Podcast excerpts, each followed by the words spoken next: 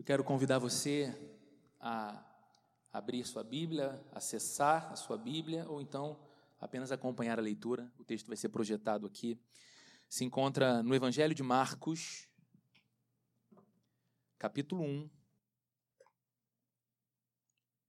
Nós vamos ler os versículos 40, 41 e 42. Evangelho de Marcos, capítulo 1 do verso 40 até o 42. Diz assim a Bíblia: Um leproso aproximou-se dele e suplicou-lhe de joelhos: Se quiseres, podes purificar-me. Cheio de compaixão, Jesus estendeu a mão, tocou nele e disse: Quero, seja purificado.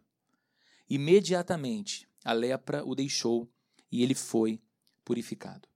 Vamos orar mais uma vez? Vamos pedir a Deus que Ele nos conceda a enorme graça de ouvi-lo através da mensagem de hoje. Senhor querido, nós te agradecemos por tudo o que já experimentamos aqui nestes minutos que o Senhor nos permitiu estar nesse lugar. Te bendizemos pelas canções, te bendizemos pelo privilégio de colocar o nosso coração aberto diante do Senhor e orar, colocar o que se passa dentro de nós as inquietações e angústias, as alegrias e razões de gratidão. Nós te bendizemos pela tua graça e pelo teu livramento que nos trouxe até esse lugar em segurança. E agora nós te pedimos, Senhor, que tu nos concedas o bendito privilégio de escutarmos a tua voz através dessa mensagem. Que o teu Espírito Santo fale no mais profundo do nosso coração e que o nosso coração deseje profundamente dar passos na direção do Senhor nas nossas vidas. Que a beleza desse encontro de Jesus com a gente seja cada dia mais buscada por nós, seja cada dia mais desejada por nós, e que nós tenhamos a grande alegria de viver os resultados desse encontro com Jesus, assim como esse homem, para a história de quem estamos olhando hoje no texto que lemos. Teve a sua vida radicalmente transformada por causa desse encontro contigo. Nós te pedimos, Jesus amado, que a nossa vida diariamente seja movida e transformada por causa do nosso encontro com o Senhor. Em nome de Jesus. Amém. Amém. Eu não sei se você já teve aquela experiência de assistir um filme tão intenso, mas tão intenso, que por horas você tem a sensação de que vai te faltar o fôlego. É tanta adrenalina, é tanta emoção, é tanta ação que você sente até o coração batendo mais acelerado no peito, angustiado com aquela aquela trama, aquele drama que o filme apresenta. Mais recentemente os brasileiros aprenderam a, a amar o Netflix, né? E às vezes essa sensação da angústia da intensidade, da falta de fôlego tem a ver com uma série preferida que a gente assiste. E tem gente que faz corujão de Netflix, né? Aproveita às vezes a entrada do final de semana, tá cansado, com sono, mas não consegue, é tão intenso que não consegue parar em um episódio. Vai assistir cinco, seis, vai ver o dia clareando, porque a tensão é enorme em virtude das cenas do filme ou da série. Ler o Evangelho de Marcos dá pra gente uma sensação parecida de que às vezes parece que o fôlego falta, tão dinâmico que é o relato de Marcos aqui sobre a vida e os feitos de Jesus, tão intenso que é. Para você ter uma ideia, essa é a quarta semana que nós estamos aqui refletindo no Evangelho de Marcos. O Evangelho de Marcos é o nosso livro tema para a série que nós estamos conversando aqui desde o dia 3 de fevereiro. E nós ainda estamos no capítulo 1. E mesmo estando apenas no capítulo 1, a gente já viu um monte de coisa acontecendo. No capítulo 1, a identidade de Jesus é declarada logo no começo por Marcos. No capítulo 1, aparece João Batista no deserto pregando e batizando. Logo em seguida, vem Jesus até o deserto ao encontro de João Batista. Ele mesmo é batizado. Há uma cena incrivelmente linda ali em que se ouve a voz de Deus, o Pai, dizendo a respeito de Jesus Cristo: Tu és o meu filho amado em ti tenho prazer. Logo em seguida, Jesus segue no deserto e passa por um período de tentação extrema. Por 40 dias. Quando ele vence os 40 dias da tentação, ele vai para a região litoral da Galiléia. Encontra ali, como vimos nas últimas semanas, dois irmãos pescando. Chama aqueles homens para se tornarem seus discípulos. Eles o seguem. Um pouco mais à frente, encontra outros dois irmãos cuidando das redes de pesca. Os chama. Jesus gostava de pescador. Os chama para segui-lo. E aqueles homens seguem a Jesus. O texto avança e nós não lemos aqui essa passagem, mas o relato no capítulo 1 ainda de Marcos é que Jesus sai da, da região da Galiléia e vai para uma cidade chamada Cafarnaum. Em Cafarnaum ele entra na sinagoga, ele entra no templo e ele começa a ensinar no templo. E Marcos diz o seguinte: as pessoas, à medida que ouviam o ensino de Jesus, ficavam maravilhadas, e diz o texto, porque ele ensinava não como os mestres da lei ensinavam, mas tinha uma autoridade diferente sobre ele. Ele falava de Deus e não parecia um discurso especulativo de um Deus distante. Ele falava sobre Deus e o povo tinha a sensação de que Deus tinha vindo para perto. Deus estava junto, eles nunca escutaram sobre Deus e eles nunca compreenderam sobre Deus como compreendiam agora ouvindo Jesus. A fama de Jesus cresce. E algumas pessoas, ainda em Cafarnaum, levam seus amigos, seus familiares doentes até Jesus. O texto diz que Jesus ora por aquelas pessoas e elas são curadas. Familiares levam pessoas passando por um período de opressão espiritual. Jesus se encontra com aquelas pessoas vivendo profunda amargura e tristeza, ora por elas e o seu quadro espiritual é alterado. Até que antes de encerrar o primeiro capítulo, tudo isso no capítulo 1 ainda, Marcos nos conta que após uma madrugada em oração, Jesus decide não continuar em Cafarnaum, apesar do grande sucesso de sua passagem por aquela região. O texto está no verso 38, Marcos 1, 38, eu vou pedir para o João colocar. Diz assim: Vamos para outros lugares, para os povoados vizinhos, para que também lá eu pregue. Foi para isso que eu vim. É interessante essa passagem porque Jesus levanta de madrugada, seus discípulos não veem, e ele vai para um lugar reservado orar. Ele vai ter comunhão com o Pai. E antes do dia amanhecer, há uma balbúrdia na porta da casa dos discípulos, porque as pessoas chegam até lá porque elas querem que Jesus ore pelos seus doentes, elas querem que Jesus fale mais algumas coisas a respeito de Deus. Jesus virou uma celebridade em Cafarnaum, mas Jesus não, não estava lá. Pedro levanta vai até o encontro de Jesus, procura até achá-lo. O dia ainda está clareando e Pedro aproxima-se de Jesus e fala: Jesus, que bom te achar aqui, mestre. Porque eu não sei se o senhor notou, levantou de madrugada, não sei se perdeu o sono, mas tem uma turma lá que chegou antes do sol, está na porta da casa, todo mundo quer te ver. E o senhor sabe que casa que tem Jesus, ninguém quer Pedro. Ninguém quer André, ninguém quer Tiago, o povo quer Jesus. Então faz a gentileza, vamos voltar, porque a agenda vai ser cheia, o dia vai ser intenso, senhor vai ter que curar um monte de gente, senhor vai ter que orar por um monte de gente. E aí Jesus responde dessa forma: Não, vamos ficar aqui não. Vamos para outros lugares. Vamos para os povoados vizinhos. Lá eu também tenho que pregar. Jesus não se apega a esse momentâneo sucesso em que ele se torna uma celebridade em Cafarnaum, mas ele segue a sua agenda do reino de Deus. E é no meio dessa agenda cheia que Jesus tem um encontro com esse homem descrito por Marcos no texto que lemos hoje. Um homem que não tem nome. Um homem cuja história não nos é contada. Quem era sua família, se ele era casado, qual o nome dos seus filhos, qual a sua linhagem, qual a sua origem. Apenas esse homem é adjetivado como um leproso. E talvez, sem a devida atenção, a gente deixe de perceber alguns detalhes riquíssimos contidos nessa história. Veja de novo comigo o primeiro verso, o verso 40. Marcos diz: Um leproso aproximou-se dele. Nesse momento em que Jesus decide não ficar em Cafarnaum, mas segue a sua agenda, segue o seu propósito de ir em outras aldeias, regiões e cidades para pregar o reino de Deus. Ele tem um encontro com alguém, e o texto diz que esse alguém era um leproso. Para compreendermos melhor a condição desse homem, um judeu, um homem que está dentro dos limites de Israel, um homem que todos sabiam ser um legítimo hebreu, alguém nascido no meio do povo, para entender um pouco melhor a condição desse cara, a gente precisa ler um outro texto que fala sobre o seu estado de saúde. Eu quero te convidar a ler comigo Levítico, capítulo 13. O texto também vai ser projetado aqui e a gente ganha um pouquinho de tempo. Levítico, no capítulo 13, verso 45 e 46. Esse aqui, Levítico, é um livro do Antigo Testamento, um dos primeiros cinco livros da Bíblia, e é um livro que fala essencialmente da lei que Deus entrega ao povo de Israel.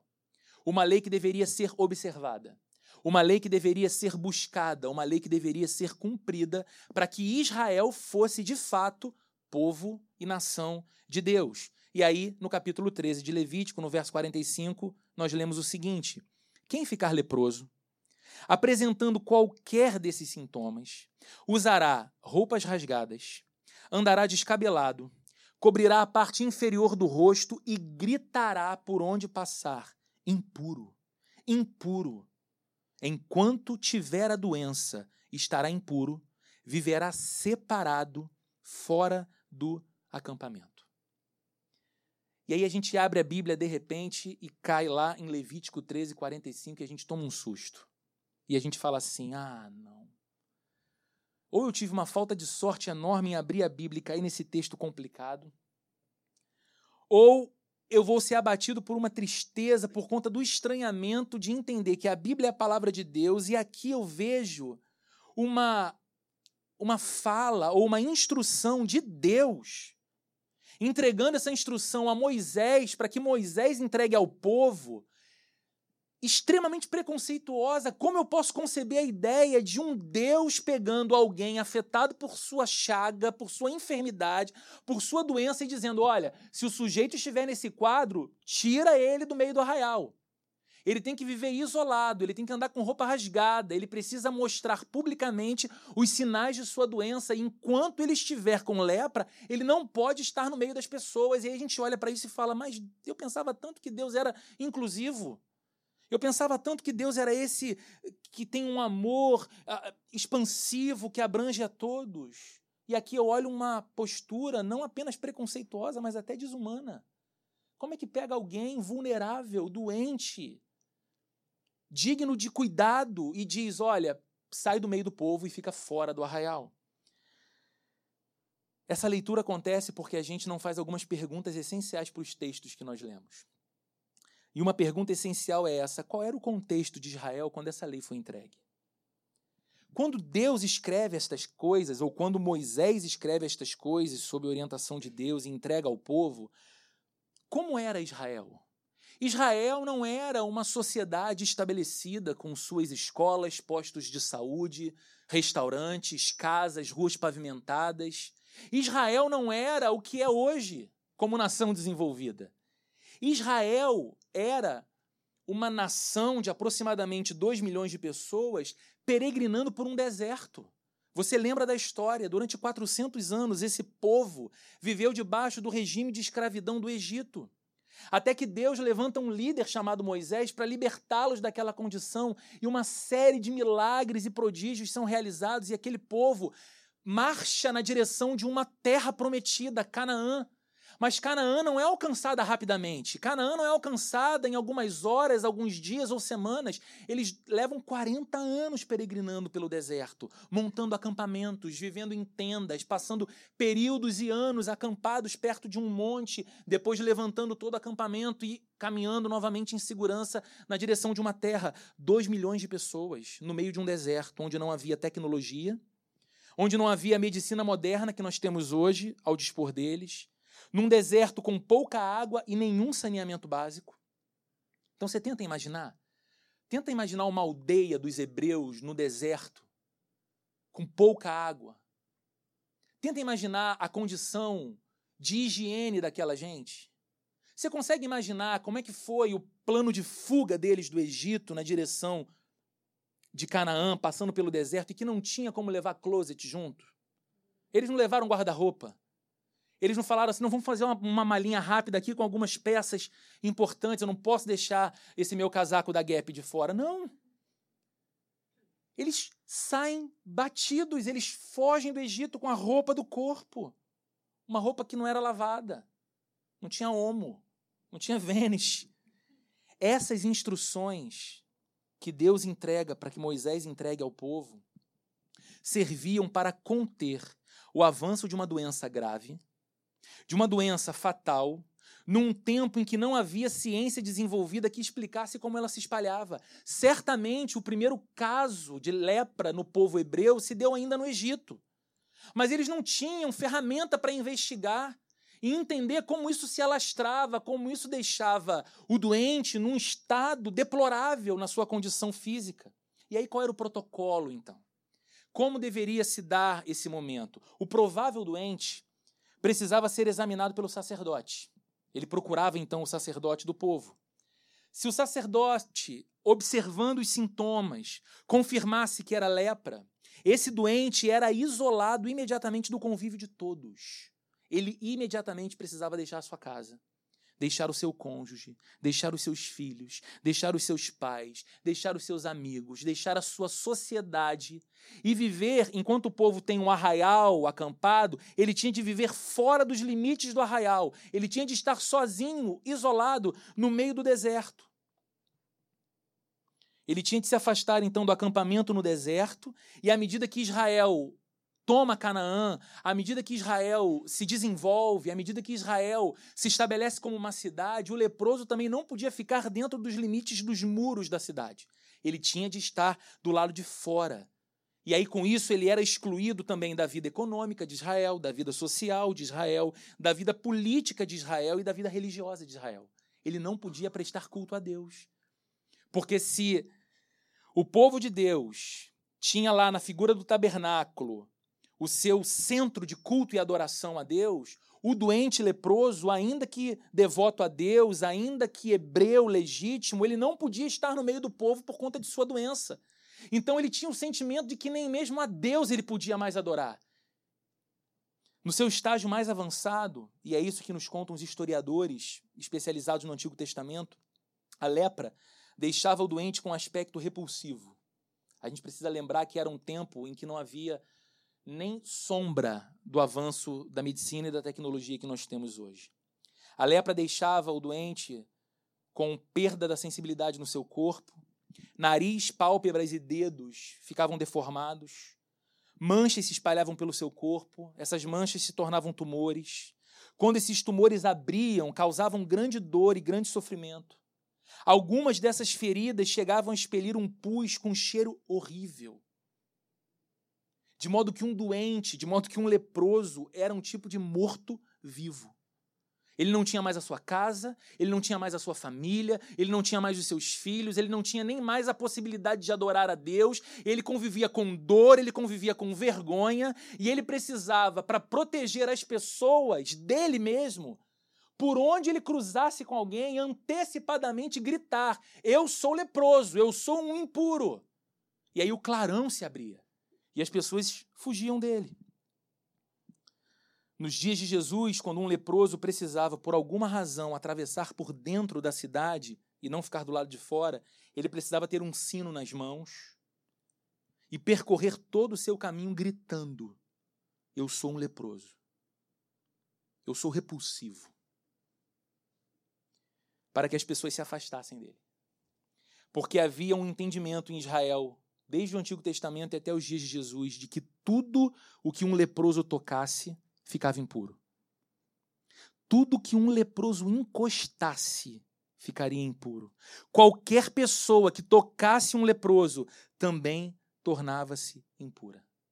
E eu não sei se agora a informação que Marcos dá para a gente no verso 40 ganha mais cor para você. Quando Marcos diz: Um leproso aproximou-se de Jesus e suplicou-lhe de joelhos. Agora a gente imagina qual era o quadro de agonia desse homem. Agora a gente imagina que tipo de ousadia deve ter passado por sua mente para que ele vencesse o medo, para que ele quebrasse os protocolos e ele se aproximasse de alguém quando não era devido a ele aproximar-se de ninguém. E quando se aproxima de Jesus, ele cai de joelhos e diz: Se quiseres, podes purificar-me. E aqui também há uma outra informação contida nesse texto que às vezes a gente não percebe ou desconhece. A tradição rabínica em Israel, nos dias de Jesus, dizia que curar um leproso seria uma das tarefas do Messias. Os fariseus, os saduceus, os essênios, os herodianos, classe religiosa dos dias de Jesus, eles entenderam que no dia em que o Messias prometido por Deus, o rei que instauraria o reino dos céus na terra, chegasse, um dos claros sinais seria pelo menos a cura de um leproso. Eles estabeleceram que isso aconteceria. Por que, que isso era importante? Porque nos dias de Jesus, e mesmo antes, muitos falsos messias surgiram em Israel. E eles eram submetidos a testes. O Sinédrio, que era uma espécie de tribunal religioso em Israel dos dias de Jesus, estava sempre atrás dos pretensos messias, ouvindo o que eles falavam e, sobretudo, avaliando os seus atos. E investigando, esperavam descobrir que tipo de curas ou prodígios eles faziam. E uma das coisas que eles precisavam ver era a cura de um leproso. Vale lembrar que esses mesmos saduceus, herodianos, essênios e principalmente fariseus estavam sempre rodeando Jesus. Lembra quando a gente lê lá o evangelho e diz: Então o mestre na lei se aproximou e disse para Jesus: Bom mestre, que devo fazer para herdar a vida eterna? Não pensa que o sujeito chegou para Jesus com muita educação, chamando ele de bom mestre, numa, numa, numa conversa amistosa. Não. Eles queriam puxar o tapete de Jesus. Eles queriam colocar Jesus em xeque o tempo todo. Israel esperava pelos, pelo Messias. O povo hebreu esperava por esse rei vindo dos céus que instauraria o reino entre os homens. E os rabinos estabeleceram que a cura de um leproso seria a evidência do Messias. E aqui está esse homem, que a gente não sabe o nome, reconhecendo que Jesus era não apenas um curandeiro, reconhecendo que Jesus era não apenas um capaz de mudar o seu mal, mas o próprio Messias, que seria o único capaz de livrá-lo da sua lepra.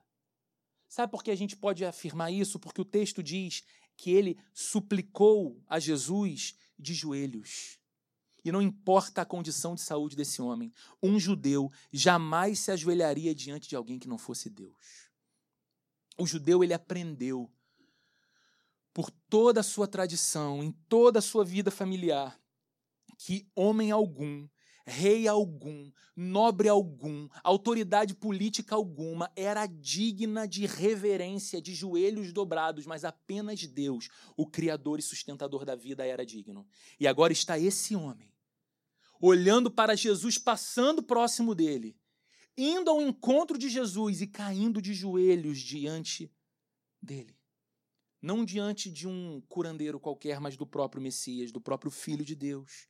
Na sua dor, no seu desespero, em sua vida miserável, esse homem encontrou Deus. A beleza desse texto está aqui. Que no meio da aflição e da agonia, no meio da vergonha e do caos, no meio do desamparo e do esquecimento, no meio do isolamento total e absoluto da vida social, econômica e religiosa, esse homem tem um encontro com Deus. E quando ele encontra Deus, ele soube ele sabia que Deus não o rejeitaria por sua lepra. Sua família o rejeitaria. A sociedade o rejeitaria. Seus amigos rejeitariam. Deus não. Deus poderia curá-lo. Deus poderia mudar o seu mal. E a beleza do verso 41 é enorme, em que o texto diz: cheio de compaixão. Pense em Jesus olhando a cena daquele homem que burla os protocolos, quebra as regras estabelecidas e se aproxima de Jesus, curva-se diante dele e clama por misericórdia e cura. O verso 41 diz que Jesus, cheio de compaixão, estendeu a mão, tocou nele e disse: Quero. Seja purificado. Eu não sei se você consegue perceber como a beleza nessa pequena palavra. Um homem aflito, se curva diante de Deus e diz: Se quiseres, tu podes. E a resposta de Deus para ele é: Quero. Não sou indiferente a você. Quero. Marcos diz que o coração de Jesus se comoveu diante da aflição daquele homem. Jesus foi movido por um amor compassivo. Jesus foi cheio de compaixão, diz o texto. É interessante porque a gente sabe que Jesus é Deus. E Deus não está passando pela terra quando encontra-se com aquele homem e olha para a realidade de sua vida com um olhar curioso.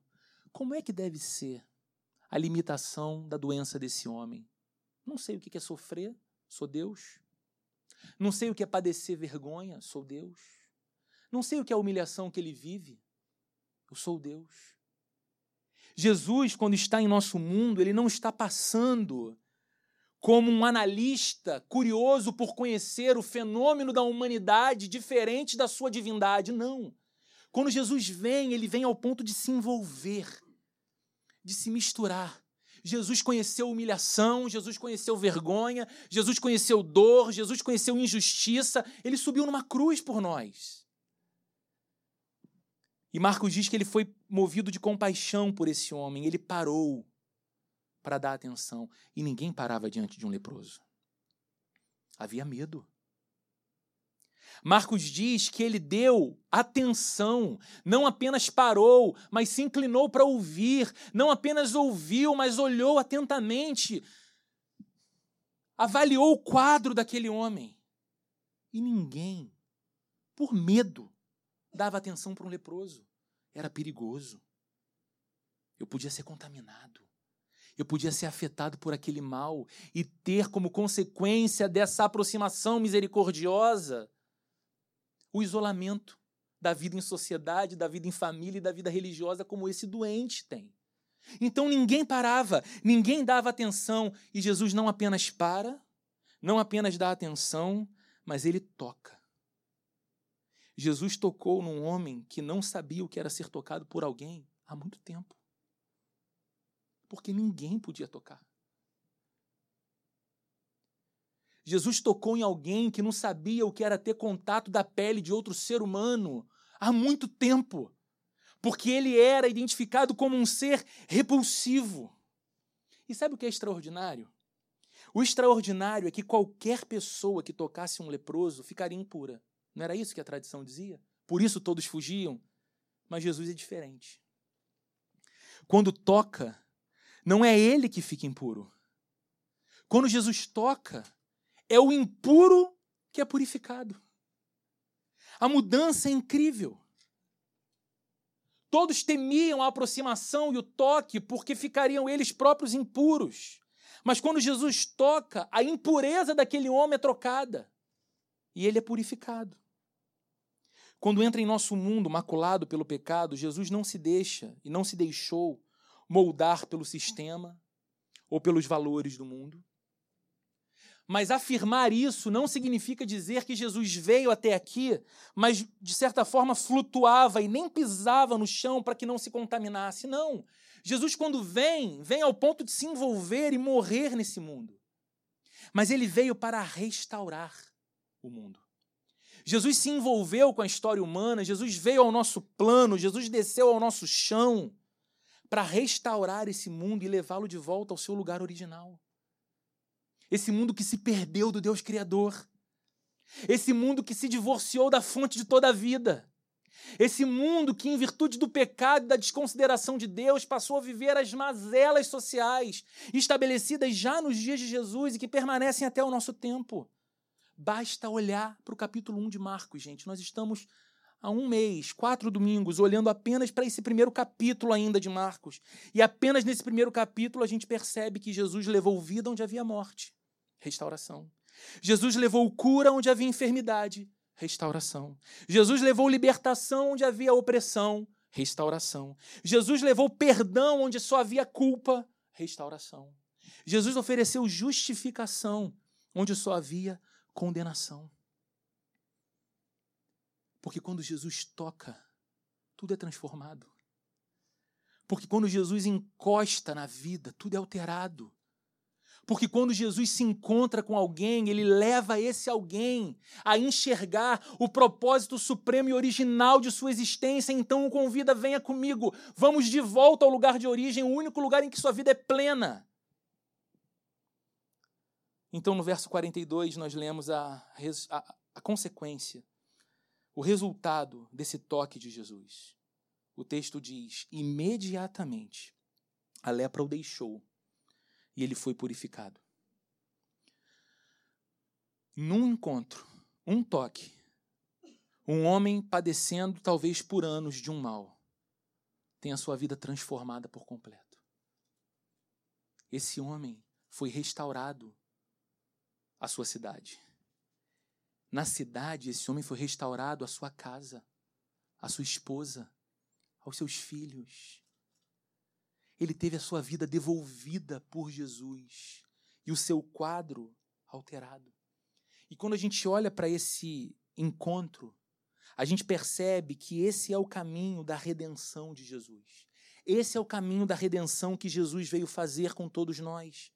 Ele veio resgatar toda a criação a partir do ser humano que está inviabilizado para a sua relação com Deus e, consequentemente, inviabilizado para sua relação com todas as demais coisas. Quem é Jesus? Jesus é esse restaurador da vida. Jesus é esse que tem o poder de tocar na gente e mudar o quadro que nos mantém em isolamento de uma vida que seja plena de valor, sentido e propósito. Jesus tem o poder de despertar o nosso olhar para entender que muitas vezes as nossas buscas, mesmo as mais legítimas e por coisas boas, afetadas pelo pecado que está em nós, nos faz substituir coisas boas, ou olhar para coisas boas, ou lidar com coisas boas como dinheiro, casamento, prazer, sucesso, beleza estética coisas que em si não são mais, que Deus mesmo nos concede, mas fazer destas coisas o nosso próprio Deus, aquilo que vai emprestar sentido supremo para a nossa história. Jesus é esse que se encontra conosco na nossa chaga de uma vida perdida, de uma vida que chama de vida aquilo que nunca vai poder produzir legítima vida em nós. E ao nos tocar, nos transforma e nos leva de volta para o propósito original. Jesus tem o poder de tornar tudo puro novamente. Jesus é aquele que restaura a vida e que faz tudo ser novo de novo. Jesus é aquele que toca e quando toca, tudo se faz puro. E eu queria concluir com algumas aplicações para a nossa vida e para o nosso coração hoje. O pecado pode ser comparado por nós, em certo sentido, como a lepra na vida desse homem que a Bíblia nos conta. Porque Assim como a lepra tirava a sensibilidade do doente, o pecado tem o poder de tirar a nossa sensibilidade para que a nossa consciência rejeite a vida conforme a vontade de Deus para nós. O que o pecado faz com a gente? O pecado anestesia o nosso coração e a nossa consciência e tenta cativar o nosso olhar para que nós estabeleçamos objetivos e olhemos para esses objetivos dizendo: lá a minha vida terá valor. Eu vou para ali, eu vou buscar essa experiência, esse sentimento, essa história, essa pessoa, esse valor, esse lugar na vida, e ali a minha vida vai ter valor. O pecado nos cega. Ele nos insensibiliza para esse convite de Deus que nos diz: você não é resultado do acaso. A sua vida não é a consequência de um processo que se deu pelo acaso num tempo específico e a evolução dessa matéria gerou vida inteligente onde nós estamos hoje. É tão insano acreditar nisso. Como seria acreditar que lá em Porto Real, interior do Rio, onde tem as fábricas de Citroën, Peugeot, Jeep, uma grande explosão acontecesse nas fábricas, tudo fosse para os ares, e quando o lixo daquilo ali que explodiu caísse no chão, tivesse ali montado um carro zero quilômetro com a chave na ignição pronto para você dirigir. Você fala, que louco, Roberto, que história maluca é essa? É claro que eu sei que alguém projetou aquele carro, é claro que eu sei que mecânicos testaram aquele carro, claro que teve a mente criativa de alguém que bolou todo o funcionamento daquele veículo, que explosão, que nada. Mas a gente tenta ser convencido por uma cultura de que o mundo organizado, belo, que nós temos hoje, com diversidade de aves voando, bichos distintos, banana d'água, banana prata, banana maçã, banana ouro, é tudo banana, tudo tem sabor diferente. A gente fala assim, não, isso aí se deu pelo acaso, assim, foi desenvolvendo e chegou, não. Há uma mente por detrás. Aquele que Agostinho, o teólogo e filósofo, chamava de motor não movido. Aquele que move todas as coisas, aquele que gera todas as coisas, mas não é movido por nada.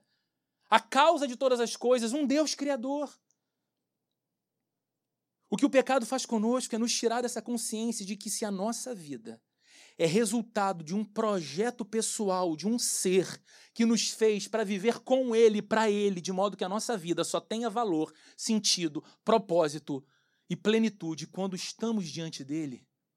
O que o pecado faz é tentar nos convencer de que isso não é verdade e que a gente pode encontrar uma outra fonte de vida. Assim como a lepra do doente, o pecado também causa feridas. E as feridas do pecado geram dor e sofrimento. Basta olhar para as nossas relações interpessoais e para a nossa relação com o mundo, gente. Basta olhar o que o pecado é capaz de fazer com o coração de um pai e uma mãe que vêem seus filhos se perdendo na vida. Basta ver o que o pecado é capaz de fazer num casamento. Basta ver o que o pecado é capaz de fazer na relação de pais e filhos quando o pai decide amar mais a sua carreira e o dinheiro do que a atenção e a formação de seus filhos. E ele acredita que esse sacrifício vale a pena e que um dia o filho vai entender que o distanciamento emocional, afetivo e da educação foi para num futuro dar mais estabilidade para aquele filho, mas no futuro ele perdeu o filho. Perdeu a admiração, perdeu o respeito, porque aquele filho nem o reconhece como seu pai. Olha o que o pecado fez com a nossa sociedade, gente. Bilhões são desviados pela corrupção anualmente no nosso país. E sabe onde a gente vê o resultado disso? É no Pedro II, no Lourenço Jorge. São nos hospitais públicos, é na maternidade Leila Diniz. Em que gente que precisa da assistência que vem do governo morre na fila do hospital por falta de suprimento essencial, porque alguém um dia decidiu para seu próprio benefício, desviar bilhões da saúde. Olha o que o pecado fez com o nosso mundo. E a consequência disso está nas escolas municipais, em que as crianças não podem sair meio-dia, mas nove e meia da manhã, porque não vão ter a merenda. E provavelmente a dieta balanceada daquela merenda seria a melhor refeição do dia de uma criança vinda de uma família miserável. Mas a pessoa que desviou a verba da educação ela não está preocupada com isso porque ela continua viajando para sua ilha em Angra, ela continua fazendo excursão na Europa, ela continua andando com um carro importado, ela continua oferecendo aos seus filhos e amantes luxo. Então a gente olha para a nossa sociedade e diz: olha o que o pecado fez. Olha o que estar distante de Deus fez. Olha o que acreditar nessa história de que dinheiro é o que vai me dar valor fez comigo, fez com a sociedade. Olha o que acreditar nessa história de que tudo que nós mais precisamos é poder para dominar pessoas, termos lastra influência. Olha o que isso fez conosco. Trocamos Deus por uma subvida que causa dor e feridas no mundo.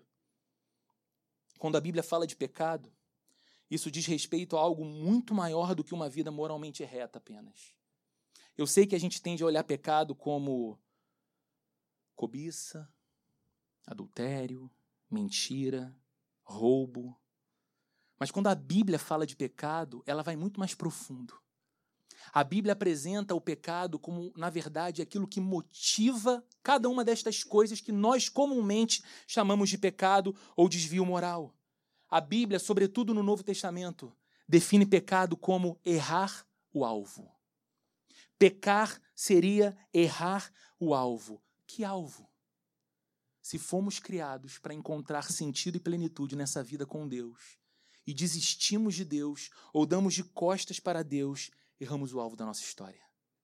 Erramos o alvo da vida. É viver de uma maneira em que Deus não ocupa o centro. Outras coisas vão ocupar o centro. Essa é, na verdade, a essência do pecado e a causa de todos os demais problemas em nossa vida e em nosso mundo. Porque a gente se divorcia de Deus e passa a viver colocando outras coisas e pessoas no lugar que só Deus poderia ocupar.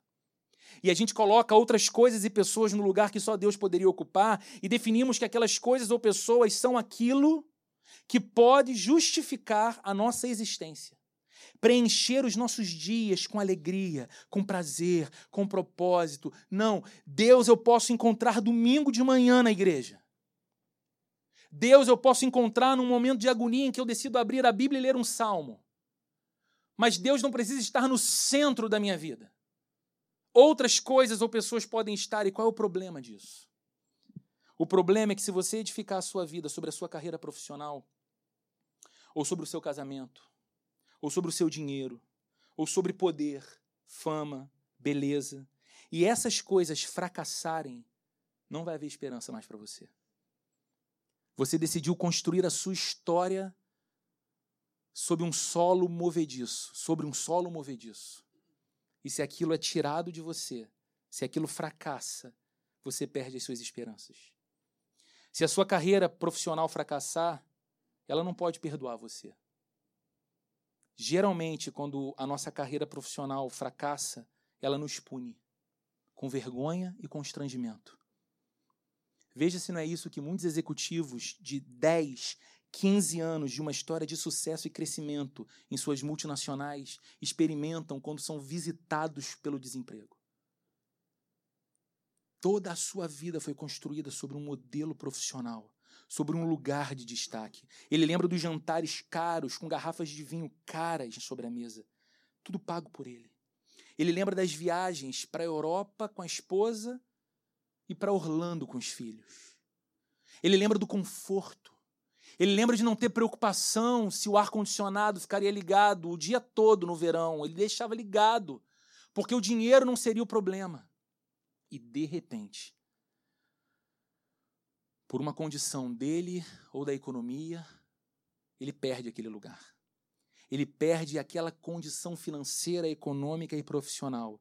O que a carreira fez com ele? O puniu. E ele se sente envergonhado. Ele se sente desprezado. Não raro, ele é abandonado pelos seus amigos que, inclusive, o bajulavam antes. E ele aprende a duras penas que, na sociedade do nosso tempo, você é o que você faz. Você é o seu título no crachá. E que, se você for cortado do quadro, você provavelmente será cortado da vida e da relação. Se você fundamenta a sua vida sobre o casamento e o seu casamento fracassar, ele não perdoará você. Um casamento não tem o poder de perdoar. O casamento, na verdade, pune com constrangimento e com solidão. É você ter aquele sentimento de: caramba, zerei a vida aos 40. Me ver agora diante de um cenário de reconstrução e recomeço aos 50. E a gente se sente então constrangido, derrotado, solitário. Se o seu dinheiro fracassar e você perdê-lo, ele não perdoará você, pelo contrário. Ele te punirá com privações e com humilhação. Numa sociedade de consumo, você é aquilo que o seu poder de compra diz que você é. E a gente acredita nesse discurso e a gente pauta a vida nesse discurso. E a gente assume a agenda consumista do nosso tempo. E a gente continua fazendo aquilo que sabiamente disse alguém e é, é reproduzido por muitos por aí, comprando coisas que não precisamos com dinheiro que nós não temos para impressionar pessoas que sequer conhecemos. Porque essa é a agenda da vida. Essa é a pauta da sociedade. Mas quando a gente perde o dinheiro, ele pune a gente com privação e com humilhação. Nosso poder de compra diminui nossa capacidade de dizer sim para convites de amigos, para viagens juntos, para passeios com os filhos, diminui. E a gente fundamentou a essência da nossa vida sobre algo que nos foi arrancado. Jesus é o único Salvador que satisfará você caso você o abrace. Jesus é o único que, quando você diz, eu vou fundamentar a minha vida sobre Ele, Ele te põe em segurança e te empresta uma vida que tem sentido. Jesus é o único que diz para você o seguinte: agora você chegou no caminho, que pode te levar para o seu lugar original, onde a sua vida tem valor, sentido, propósito e segurança eterna. Só Jesus faz isso. Mas Jesus também é o único que perdoará você quando você falhar com ele. Você falha com seu casamento, seu casamento te pune. Você falha com seu dinheiro, seu dinheiro te pune. Você falha na carreira profissional e a carreira te pune. Você falha com Jesus. E Jesus te perdoa. Porque Jesus te colocou de novo naquele lugar que te permite olhar para Deus, o Pai, e chamá-lo de Pai. E quando nós falhamos com Jesus, ele nos coloca de pé de novo. Eu sempre uso essa imagem porque eu lembro dos meus dois filhos. Malu, que agora está grande, Francisco, que vive correndo por aqui. Mas eu lembro deles pequenininhos, os dois, aprendendo a andar. E geralmente, algo que eu aprendi com meu pai, que está ali, eu colocava as crianças encostadas na parede, em pezinha, durinha, me afastava um pouquinho, abaixava e abria os braços para que ele viesse, para que ela viesse. O que acontecia, você que é pai e mãe, já teve filho pequeno ou tem, sabe disso. Vinham os passos, atabalhoados, capengas demais, mas eles estavam andando. E de repente o que acontecia? Caíam. E o que, que a gente faz? A gente cruza o braço e diz: Sua besta, levanta, aprende a andar direito. Não brinco mais com você enquanto não andar direito e vai para a cozinha beber água. Que pai maluco. O que, que a gente fazia? A gente abaixava, olhava no rosto do filho e dizia: Filho, você andou e você não andava. Você só engatinhava. Agora você anda. Você caiu, mas papai vai te colocar de pé. Olha para o papai e anda mais. E a gente se afasta. E era assim que eu fazia. E eles começavam a andar de novo, rindo, confiantes na minha direção. Quem é Deus? E por que a gente tem essa garantia do perdão? Porque Deus é um pai muito melhor do que eu sou pai. E Deus olha para os nossos passos trôpegos na direção dele, porque nós somos imperfeitos, mas queremos ir na direção dele. E a gente cai. E quando cai, Deus não é um tirano à espreita da porta, esperando o nosso tropeço para nos castigar e punir, mas um pai que vem em nossa direção e diz: Filho, você caiu, mas você estava andando. E eu vou te colocar de pé outra vez. Olha para mim e anda. E a gente continua caminhando. Jesus é o único que perdoará você quando você falhar com ele. Por isso, nós precisamos agir como aquele leproso e nos render diante do único que pode restaurar a vida da gente. A gente precisa ser como aquele homem que, quando encontrou-se com Jesus, sabia que estava diante daquele que poderia mudar sua história para sempre e torná-la plena. Então ele foi até Jesus e se curvou. Se rendeu a Jesus. E eu quero dizer para você que já se rendeu a Cristo, você que já conhece essa experiência de ter se encontrado um dia com Cristo e rendido sua vida a Ele, eu quero dizer que você não se esqueça de algo muito importante que esse texto também nos ensina. Em nossa identificação com Jesus, nós somos discípulos, nós andamos pelo mundo, não sendo mais contaminados pela impureza do mundo, mas purificando o mundo. Você é discípulo desse que tocou naquilo que ninguém tocava, porque era impuro. Mas que quando tocou, não ficou impuro, mas levou pureza para o que estava impuro. E ele diz que homens e mulheres que andam com ele receberam essa mesma vocação. Porque nós andamos pelo mundo levando restauração e regeneração e transformação para aquilo que está maculado com o pecado.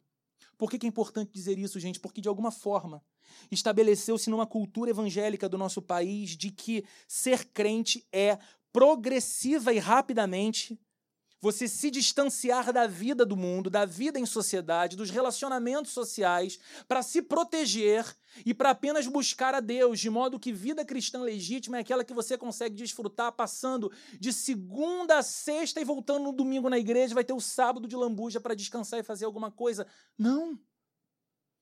Isso está profundamente equivocado, porque nós seguimos a um Cristo que nunca disse que deveríamos sair do mundo. Pelo contrário, ele disse: Eu os envio para o mundo. Mas ele fez uma oração por nós. João capítulo 17. Ele diz: Pai, eu peço que não os tire do mundo, mas que os livre do maligno. Porque o lugar deles é no mundo. Eles são enviados ao mundo. Eles são meus agentes no mundo. Eles são os semeadores desse reino que transforma, regenera e restaura aquilo que está maculado pelo pecado que distanciou a sociedade de Deus. Então, por que, é importante, querido, essa nossa vocação? Porque a gente sai daqui num domingo e entra nos mais diversos ambientes dessa sociedade que precisa de Jesus. E nós somos Jesus nessa sociedade. Não eu. Não eu sozinho.